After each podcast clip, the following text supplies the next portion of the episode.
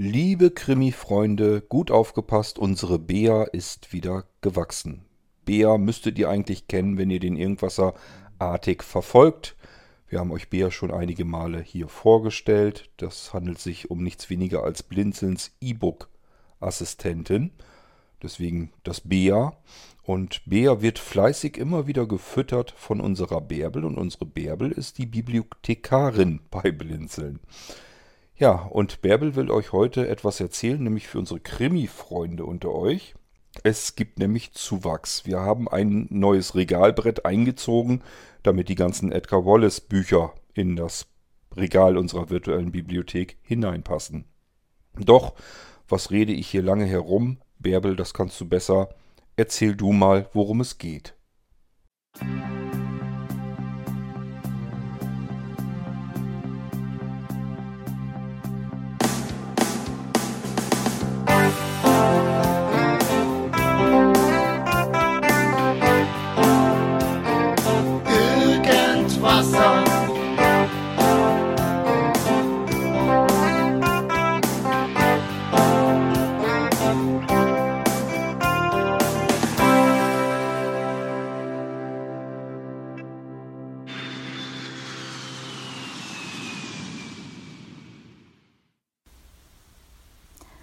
Hallo, hier spricht Beas Bücherwurm. Bevor ich in die heutige Thematik einsteige, machen wir mal eine kleine Stippvisite in die Vergangenheit. Ich denke mal so Ende der 60er, Anfang der 70er. In meinem Heimatdorf, damals eine 300-Seelen-Gemeinde, gab es wunderschöne Thüringer Waldluft und eine super Umgebung. Und das war der Geheimtipp für alle Urlaubswilligen. Damit die Urlauber auch kulturell versorgt wurden, gab es mindestens einmal die Woche eine Kinoveranstaltung. Und wir schleichen uns jetzt mal zu unserem Dorfkino und schauen durch die Eingangstür. Das Licht geht geradeaus und der Hauptfilm startet.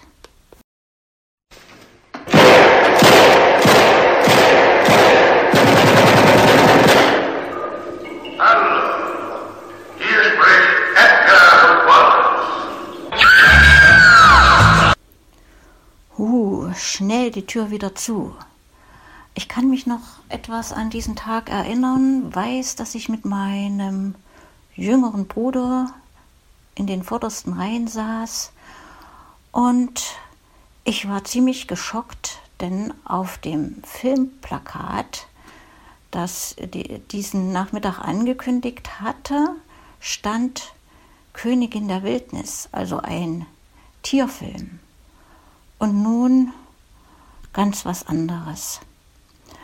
Ich brauchte eine Weile, um mich in diese gruselige und spannende Krimi-Atmosphäre hineinzufinden. Ja, ich habe auch später noch viele oder einige Edgar Wallace-Verfilmungen gesehen und soweit wie ich mich aus Wikipedia erinnere, gab es insgesamt 38 Filme. Da war ich ganz erstaunt. Also so viel kenne ich auf keinen Fall.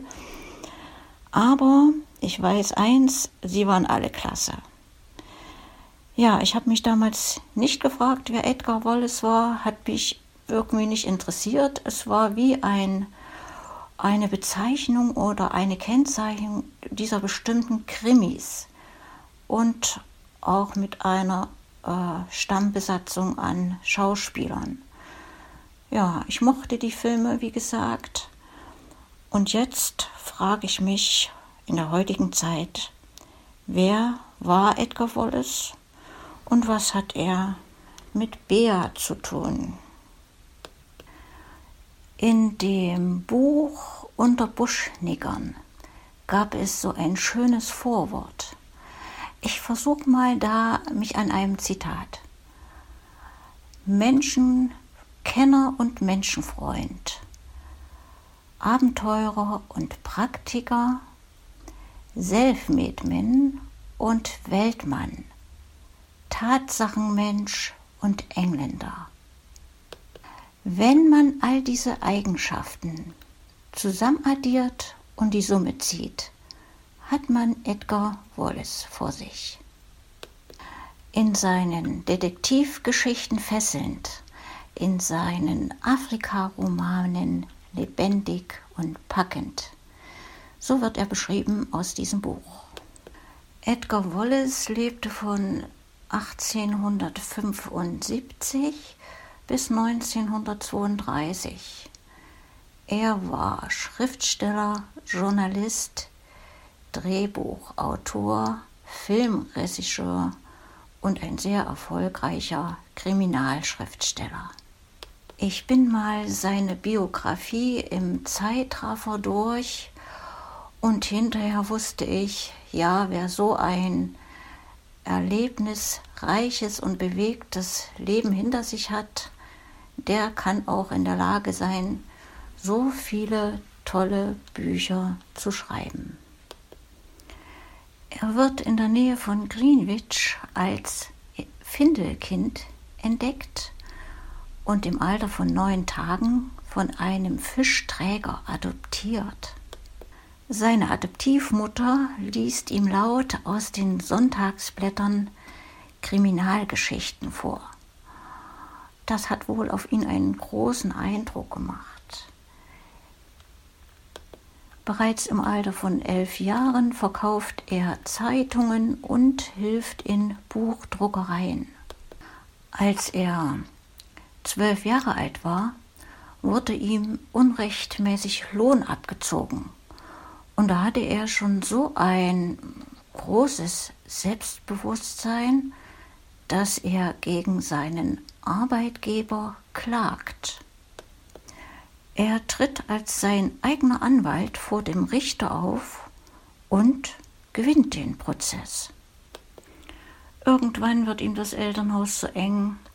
Er arbeitet als Koch und Kajütenjunge auf einem Schiff merkt bald, ach nein, das ist nichts für mich und schlägt sich wieder in die Heimat durch, ist mittellos und muss sich seinen Lebensunterhalt äh, durch Diebstähle praktisch verschaffen. Wieder zu Hause angekommen, versucht er es als Milchjunge, aber statt die Milch auszutragen, liest er doch lieber Schauergeschichten. Dann lässt er sich als Soldat anwerben. In seiner Freizeit schreibt er Gedicht und Lieder, erstmal nur so für sich. Er kommt mit seiner Truppe nach Südafrika. Dort wird eine Dame auf seine Gedichte aufmerksam und führt ihn in die Gesellschaft ein. Er schreibt für Zeitungen und ist ständig darauf bedacht, seinen Stil zu bessern und zu vervollkommnen. Das Leben bringt ihn mit einflussreichen Politikern und Schriftstellern zusammen. Bei den Schriftstellern wird hier erwähnt Richard Kipling und Mark Twain. Dann nimmt er den Abschied von seiner Truppe und wird Berichterstatter. In Kapstadt veröffentlicht er sein erstes Buch. Es ist ein Gedichtband. Dann bricht der Burenkrieg aus und er wird Berichterstatter großer Zeitungen. Da er sich nicht an die Zensur hält, kommt er in große Schwierigkeiten. Dann wird er Chefredakteur einer der größten Zeitungen Südafrikas. Von dieser Zeit äh, spricht er, war, das war seine schönste Zeit. Er spekuliert. Er gewinnt große Vermögen und er verliert wieder alles und er kehrt bettelarm nach England zurück. Dann erhält er wieder eine neue Anstellung. Er wird Berichterstatter in London an den Gerichten für große Sensationsprozesse. Als Journalist kommt er nun durch die Welt nach Kanada, nach Madrid, nach Marokko. Um seine eigenen Werke veröffentlichen zu können, gründet er einen eigenen Verlag, der wiederum macht schnell wieder bankrott und er hat im Hinterhalt einen Gönner, der ihm aus der Patsche hilft.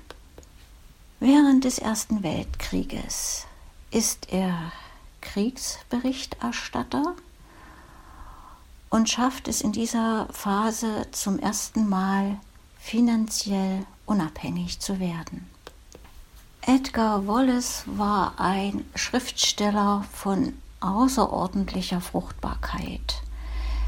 Er schrieb hauptsächlich Detektivromane, aber einen größeren literarischen Wert besitzen seine afrikanischen Novellen, von denen er auch zahlreiche verfasst hat. Sie zeichnen sich durch einen eigenartig trockenen, aber köstlichen Humor aus. Sie sind packend und spannend geschrieben.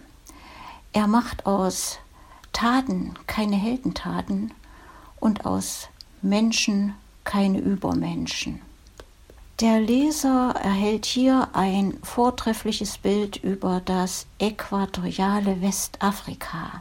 Wer diese Erzählungen liest, lernt ein Stück Kultur und, und Kolonialgeschichte kennen. Man stelle sich mal vor, Edgar Wallace schaffte es teilweise, einen Roman in drei Tagen zu schreiben. Er litt unter großem Erfolgsdruck. Er erkrankte an Diabetes und ließ ihn nicht behandeln. 1932 siedelte er in die USA, weil er Drehbuchautor in Hollywood wurde. In Wikipedia habe ich gelesen, er starb 1932 im Alter von 56 Jahren an einer Lungenentzündung. Aber wenn ich das mit diesem Diabetes hier mir so überlege, passt eigentlich auch. Ein unbehandelter Diabetes, den überlebt man auch nicht ewig. Edgar Wallace verfasste allein bis 1925 124 Kriminalromane. Er schrieb viele Kurzkrimis, Geschichten, Afrikaromane, Dichte, Kriegsberichte, Militärsatiren, Romane, heitere Erzählungen, Essays und Fachbücher. Alles davon, was im Projekt Gutenberg äh, zu, äh, veröffentlicht wurde, habe ich mir geschnappt und, und in Bea eingefügt. Das wären ein Roman, acht von diesen Afrika-Romanen, ein Band mit Novellen, auch Afrika-Geschichten und natürlich 56 Krimis. Ich berichte mal an dieser Stelle, was mich alles so ereilt hat, als ich die Bücher in, die richtige, in das richtige Textformat umgewandelt habe, damit man diese Sachen über Bea abrufen kann.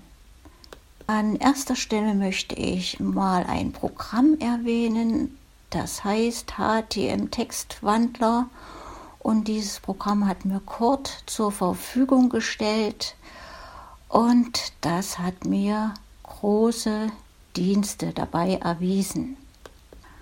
Damit all diese Bücher auf meinen Rechner gelangen konnten, mussten sie ja natürlich erstmal heruntergeladen werden. Und da habe ich mir allerdings sehende Hilfe geholt. War auch ein Plugin nötig, damit da sinnvolle Ergebnisse zustande kamen. Ja, und dann kam besagtes Programm von Kurt in Einsatz. Jetzt müsst ihr euch das so vorstellen, jedes Kapitel eine HTML-Seite. Das heißt, ich musste jedes einzelne Buch praktisch kapitelweise zusammenfügen. Das Programm, was ich vorhin erwähnt hatte, äh, funktionierte zwar sehr gut, aber nicht immer hundertprozentig. Also äh, kam es auch vor, dass ab und zu Kapitel fehlten. Und ich habe dann diese einzelnen Seiten in den Voice Stream Reader geladen und dort konvertiert. Mühsam ernährt sich das Eichhörnchen. Eine Geschichte möchte ich äh, an dieser Stelle unbedingt erzählen, die mir während des Aufbereitens der Bücher äh, von Edgar Wallace passiert ist. Es geht um den Roman Der Frosch mit der Maske. Mir ist aufgefallen, dass äh, im Projekt Gutenberg ein Kapitel fehlte. Und ich habe versucht, über Google am iPhone herauszufinden, ob es noch andere Quellen gibt, um dieses fehlende Kapitel noch einfügen zu können. Und das ist aber leider nicht gerade mein Ding. Mir fehlt die Fantasie, mir fehlt die Geduld, um im Internet zu recherchieren. Ja, dann kam mir die geniale Idee, ich wende mich doch mal an den Privatdetektiv Hermann Josef Kurzen und gebe die Vermisstenanzeige bezüglich Kapitel 22 auf. Als ich Hermann davon erzählte, hörte er sich alles geduldig an und dann kam ganz lapidar, okay, ich kümmere mich darum. Kurze Zeit später kam Rückmeldung von ihm. Sinngemäß sagt er, in der Tat habe ich das Buch im Projekt Gutenberg gefunden und tatsächlich fehlt das Kapitel 22 insofern man sich an der Nummerierung der Kapitel orientiert. Das hätte ich übrigens genauso gemacht. Ich hätte ihm ja sonst was erzählen können. Also erstmal an Ort und Stelle schauen. Aber ab der Stelle wird es jetzt wirklich lustig. Er sagt, er ist in sein Archiv gegangen, hat seinen Hörbuchkoffer geholt.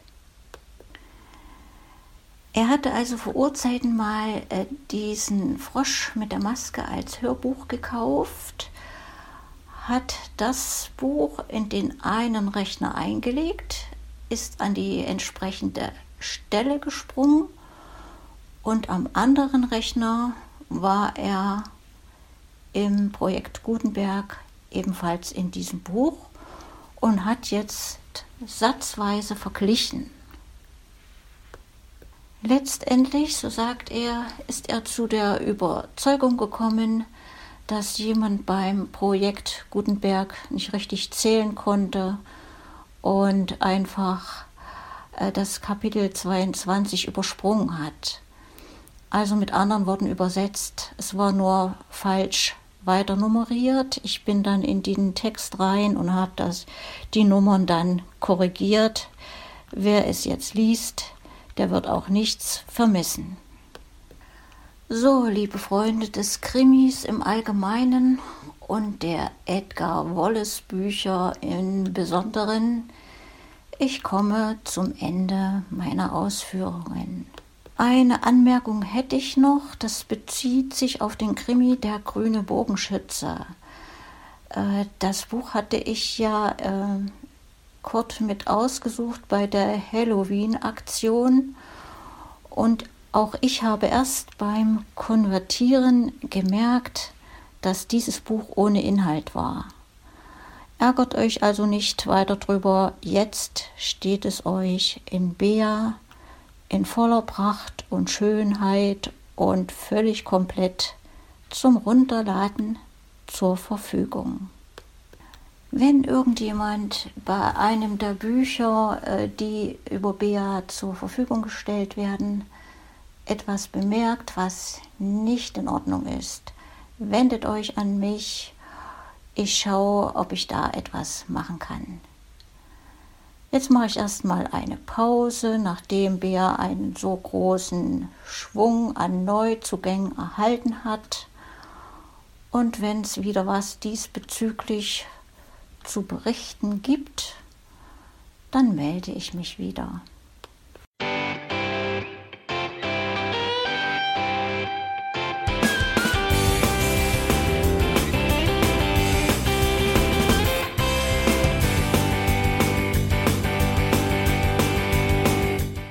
Das war Irgendwasser von Blinzeln. Wenn du uns kontaktieren möchtest, dann kannst du das gerne tun per E-Mail an podcast.blinzeln.org oder über unser Kontaktformular www.blinzeln.org. Blinzeln schreibt man in unserem Fall immer mit einem D in der Mitte. Wenn du möchtest, kannst du uns sehr gerne auch einen Audiobeitrag auf unseren Podcast Anrufbeantworter sprechen. Der hat in Deutschland die Telefonnummer 05165 439 461. Und wenn du uns aus dem Ausland anrufen möchtest, dann ersetze einfach die erste 0 gegen die 0049 für Deutschland. Wir bedanken uns für dein Interesse und freuen uns schon darauf, wenn du auch beim nächsten Mal wieder mit dabei bist.